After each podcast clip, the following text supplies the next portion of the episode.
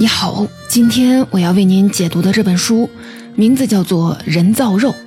副标题是“即将改变人类饮食和全球经济的新产业”。提起人造肉，你第一个想到的可能就是目前市面上各种各样的植物肉，通常是用大豆为原料制作的。这种植物肉虽然可以算作是人造肉的一种，但并不是这本书要讨论的重点。这本书要讲的是真正的人造的动物肉，它的生产过程是先从动物身上提取细胞样本，然后在实验室里把这一份小小的细胞样本培养成肉。所以啊，它并不是肉的替代品，它的实质就是肉。无论从细胞还是 DNA 的层面来讲，都和真正的肉没有什么区别。如果你对红肉或者是海鲜过敏，那么你就会对这种人造的红肉和海鲜也过敏。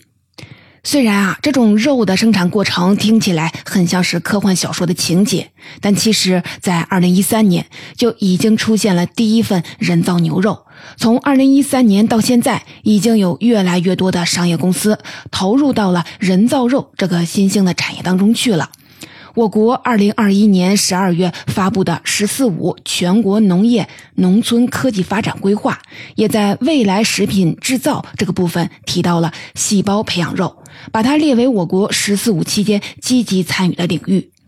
有可能在十年、二十年后，这种实验室培植的人造肉就会进入到我们的日常生活，成为家庭餐桌上的一份子。但是我相信，现在你对这种实验室培植的人造肉还有很多的疑问，比如说，为什么有现成的肉，科学家们还要去花费大量的精力培植人造肉呢？现在人造肉的研发和生产已经到了一个什么程度呢？在未来，它能得到普遍的推广吗？今天的这本书就可以回答这些问题。这本书的作者是个美国人，叫保罗·夏皮罗。他是一位知名的动物保护人士，也是一位学者，在报纸、学术期刊上发表过数十篇的关于动物的文章。他是世界上最早的几个品尝到人造肉的人之一，对这个领域有过很多年的研究。在这本书里，他详细介绍了人造肉技术的诞生背景、发展历程，还有未来的前景。读完之后，你就会发现，人造肉其实只是一个广阔的领域——细胞农业的分支。细胞农业指的就是用细胞培植的方式生产农产品，这很可能会带来一场新的农产品的革命，改变人类饮食结构和全球的产业格局。今天的解读呢，我主要分成了三个部分。首先，第一部分，我们一起来说说和传统的养殖肉相比，人造肉的优势到底有哪些。第二部分，我们来讲一讲人造肉的研发历程。第三部分，我们来重点的看看人造肉要想普遍推广，面临着哪些挑战。最后呢，咱们再把目光从人造肉放大到细胞农业领域，看看农产品革命会给我们的生活带来什么改变。首先，我们一起进入第一部分，一起来说一说为什么有现成的肉，科学家们还要去花费大量的精力去培植人造肉呢？我们最容易想到的一个原因，可能就是出于对动物的保护。的确啊，这些年我们已经听到了很多养殖动物的悲惨境遇，比如说下蛋母鸡被成群的关在狭小的笼子里，翅膀挤着翅膀，站都站不住。为了让鹅肝更肥，养鹅场会用一根管子给鹅强行的灌进超过它们正常食量的食物，让它们的肝脏膨胀到正常大小的十倍。如果我们能直接的在实验室里培植出动物肉，就可以减少对动物的养殖和屠杀了。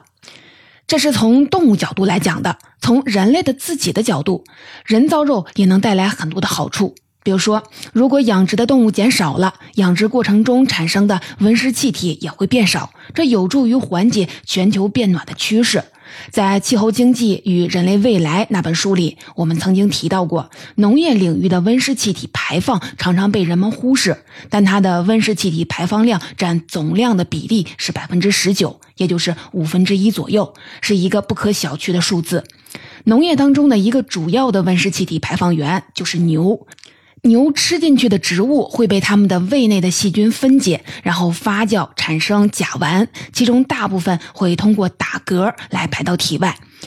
也有一小部分会以肠胃胀气的形式排出。根据2021年的统计数据，全球肉牛和奶牛的养殖规模大约是十亿头，它们每年排放的甲烷所造成的温室效应相当于二十亿吨的二氧化碳，约占全球温室气体总排放量的百分之四。不只是牛，还有像绵羊、山羊、鹿和骆驼等等反刍的动物。都会因为胃肠活动释放甲烷。除此之外，农业的第二大温室气体排放源是动物的粪便，粪便在分解的时候也会释放强大的温室气体组合。除了会排放温室气体以外，动物养殖的过程还会消耗很多的粮食、水资源、土地资源。所以啊，如果我们能更多的用人造肉取代动物肉，减少动物的养殖，不仅能从根源上减少农业领域的温室气体排放。缓解全球变暖的趋势，还能大大的提高资源效率。这个结论并不仅仅是逻辑上的推导，已经有科学家以中国为研究对象做过这方面的实证研究了，证实了这个结论。另外啊，相比养殖的动物肉，人造肉更加清洁安全。你知道，在屠宰的过程当中，动物的肉经常会被粪便污染。这是因为动物被运送到屠宰场这样陌生又可怕的环境之后，会不自觉的排便，而且屠宰的过程当中，它们的肠道里还会有遗留的粪便，粪便里带有大量的肠道细菌，比如说大肠杆菌和沙门氏菌。二零一四年，美国的一份消费者报告公布了他们对美国杂货店购买的三百份鸡胸肉样品的调查结果，百分之九十七，也就是几乎所有的鸡胸肉都含有沙门氏菌、弯曲菌等等危险的菌种。如果我们买到了这些肉，但没有把它们完全的煮透，就很容易因为细菌感染而生病了。每年有大约四千八百万的美国人因为食用了受沙门氏菌和其他病原体污染的食物而生病。这份调查报告还说，由于鸡的饲养环境恶劣，美国家禽业为了让鸡能在不卫生的环境里也能保持健康、快速成长，就广泛的滥用非治疗性的抗生素，这就让鸡肉里也带有了抗生素的成分。吃了这类肉的人们可能会对抗生素产生了抗药性，这导致一些最重要的抗生素正在对人类失去了作用。报告里说，在美国，每年至少有两百万人的患病，二点三万人的死亡，跟抗生素的抗药性感染是有关系的。而在实验室直接培植的人造肉就不会产生这些问题。这也是为什么人造肉还有一个别名叫做清洁肉。我们讲完了科学家们为什么要研发人造肉，我们再一起来说说人造肉的研发历程。实验室培植的人造肉第一次正式的在公众视野当中亮相，是在二零一三年，在美国的一档电视节目当中，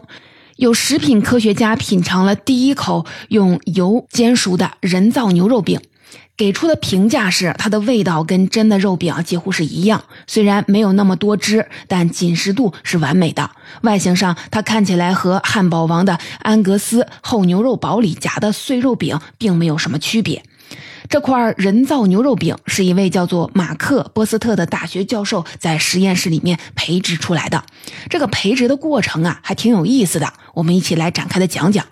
培植牛肉的第一步是从牛的肌肉中提取了一些肌肉的干细胞。这种干细胞在动物的体内的作用是在肌肉受伤的时候产生新的肌肉组织，而人造肉的生成正是利用了干细胞的这种功能。随后呢，这些干细胞会被放在含有营养物质的培养皿里，像在动物体内一样增殖。第一个干细胞要花三十个小时才能分裂成两个，再过三十个小时，两个干细胞会分裂成四个，再过三十个小时就会有八个，然后是十六个、三十二个。别以为啊，这个过程很慢，我们知道指数级的增长可是很快的，二的三十次方就已经超过了十亿了。这些干细胞不仅数量会增加，在生长因子的作用下，它们还会进一步的分化成肌肉细胞，生成肌肉纤维。在这个过程当中，研究人员会用电流锻炼细胞，让这些肌肉纤维构建在一起，成为真正的肌肉，并且不断的增加质量。那么，从一个细胞开始培植，需要多久才能得到一个肉饼呢？根据波斯特教授的计算，需要三个月。不过啊，这个速度比起饲养一头牛还是要快上很多的。提供给人类食用的牛肉，一般至少要养十四个月，远远长过实验室里的三个月。波斯特教授说，如果有更多的人手和更大的空间，培植人造肉的过程还可以进一步的缩短，只需要几周就能从一个细胞得到一个肉饼。所以啊，一旦形成规模，培植的牛肉量可比同期任何一群牛生长出的肌肉都要多得多。而且啊，更关键的是，所有的这些牛肉只需要一头牛身上的一份细胞样本就够了。根据波斯特教授的计算，一头牛的一份细胞样本理论上可以生产两万吨肉，相当于至少四十万头牛，足够制造一点七五亿个麦当劳的至尊牛肉汉堡。回到波斯特教授实验室里的这份牛肉，经过几个月的精心培植，他们终于可以试吃自己的实验成果了。他们小心地把一小块肉馅放进了平底锅里，肉馅一遇到热油就开始滋滋地作响。很快啊，空气当中就有牛肉的香气弥漫开来。品鉴员们已经开始垂涎三尺了。为了不影响肉的口味。他们没有添加任何的调料，就直接的把煎好的肉放在了舌尖上，闭上眼睛，慢慢的咀嚼，慎重的品味。他们发现味道很好，完全可以吃到肉的滋味儿，跟真正的牛肉差不多。后来，研究团队把试制的肉饼带到了电视节目上，也获得了类似的评价。人造肉在节目上曝光之后，引发了很大的关注，有很多的商业公司加入了人造肉的研发。除了牛肉等红肉以外，他们还在进行鱼肉等海鲜产品的培植。还有的公司把目光转移到了动物的内脏上，他们最先开始探索的是人造鹅肝。事实证明，培植肝脏细胞比培植肌肉细胞更容易，因为肝脏比肌肉更容易在没有动物血清的情况下生长，能大幅的降低生产的成本。而且啊，如果在培养皿当中多加入一些糖分，肝脏细胞就会越来越肥。这其实就是在模仿鹅在被强行的大量喂食之后，肝脏变肥的过程。最先开始研发人造鹅肝的是一家叫做汉布顿克里克的公司。他们研发出成品之后，从公司外邀请的第一个来品尝的人就是本书的作者。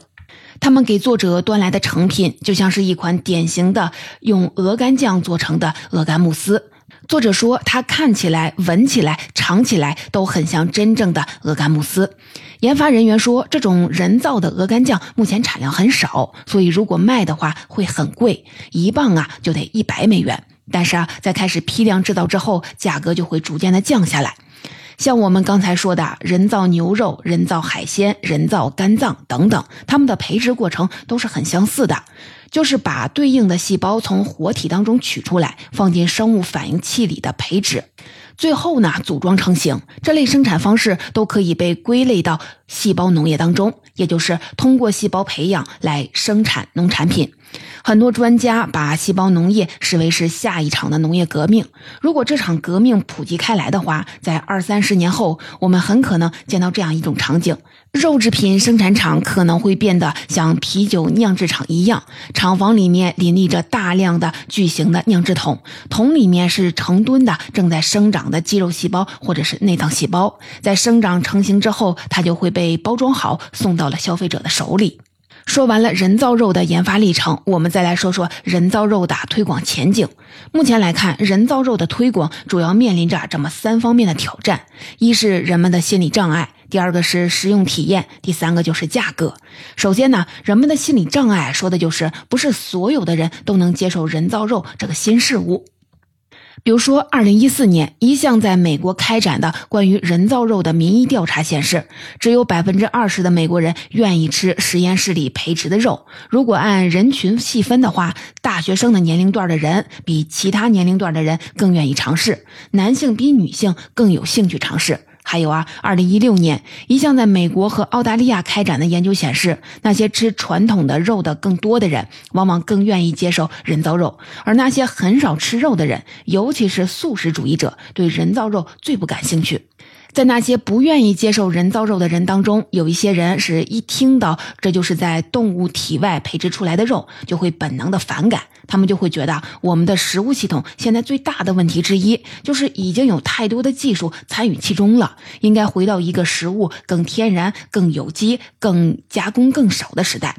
不要再牵扯那么多的生物技术了。作者说，虽然吃接近天然的食物确实听起来很有吸引力。但是啊，要知道我们现在吃的食物几乎没有真正天然的，都多多少少有生物技术的参与。比如说，苹果刚出现的时候又小又不甜，后来经过了基因改良，才有了今天又大又甜的苹果。还有啊，西红柿原产于南美洲安第斯山区，最开始的时候果实只有豌豆大小，经过许多代的驯化改良，才变成了现在人的拳头那么大。还有养活了无数人的杂交水稻，我们生活中常见的酒、醋、奶酪，很多人爱吃的无籽的西瓜，全都不属于是天然的食物，但如今已经融入了我们的生活。而人造肉从本质上看，只是技术发展到更高阶段的之后一个正常的产物。许多新事物在产生的初期都承受过反对和争议，但随着应用的普及，还有人们对它的了解的深入。这种反对的声音通常会逐渐的减弱。确实，已经有研究表明，人们在了解到人造肉对人体、对环境的好处之后，会更愿意的接受它。二零一四年，有一项在比利时开展的研究发现，最开始的时候，只有百分之二十五的人表示愿意试吃人造肉。但是啊，在研究人员跟大家讲了人造肉会带来的环境效益之后，愿意试吃的比例就上升到了百分之四十三，还有百分之五十一的人表示有可能会尝试。这也意味着，想要让人造肉更快的推广开来，让人们更快的接受它，做好科普、做好宣传是很重要的一环。随着时间的推移，人们对人造肉的接受程度有提升的态势。刚才我们讲到，二零一四年人造肉刚出现的时候，一项调查显示，只有百分之二十的美国人愿意尝试。但是到了二零一七年，一项发表在知名期刊上的针对美国成年人的新闻调查显示，有三分之二的受访者表示他们愿意尝试。有一些受访者说，比起用大豆做的植物肉，他们更愿意吃这种实验室培植的肉。还有很多人说，我不在乎肉从哪里来，只要它是安全的，味道是对的就可以了。的确啊，人们是否愿意接受一种食物，很大程度上还是取决于它好不好吃。比如说，现在有很多的人不喜欢用大豆做的植物肉，并不是因为它是人工合成的，主要是因为它没有肉味儿，不好吃。像肥牛卷、培根、鱼豆腐，虽然也是人工合成的，不是天然的，但是大家却并不抵触，就是因为它们的口感、味道更好。所以啊，人造肉想要推广开，一个主要的发力点还是要提升大家的食用体验。前面呢，我们提到了人造肉的味道跟真的肉是很像的。目前研究人员也在努力的优化人造肉的口感。比如说，他们注意到，如果培植的时间短一些，肉质就会更嫩，类似于从小牛或者是小羊的肉；如果培植的时间长一些，肉呢就会更有嚼劲儿，就像是年龄稍大的动物肉的口感。另外啊，在培养液里加入氧气量的不同，也会影响肉的口感。另外，实验室培植的这种方式能让肉在成分上变得更健康。比如说，很多人吃肉吃的少，是因为不想摄入过多的饱和脂肪、胆固醇，所以有研究团队就会把人造肉做的比传统的肉类更瘦，蛋白质含量更高。像我们之前提到的，波斯特教授研发出的世界上第一份人造的牛肉馅儿，就是零脂肪纯瘦肉的。如果不想要纯瘦肉的，还可以自由的选择要在生长的肌肉里。添加哪种类型的脂肪？比如说，有一种叫做欧米伽三的不饱和脂肪酸，已经被证明对人体是很有益处。那么就可以用这种脂肪来代替传统肉类里的饱和脂肪酸。总之啊，目标就是让人造肉不只是和传统肉类吃起来一样，还要比传统的肉类更健康。到现在，我们已经说了，人造肉要想获得广泛的推广，需要做好宣传科普，需要在口感、健康程度方面下功夫。另外啊，还有一个非常关键的因素就是价格。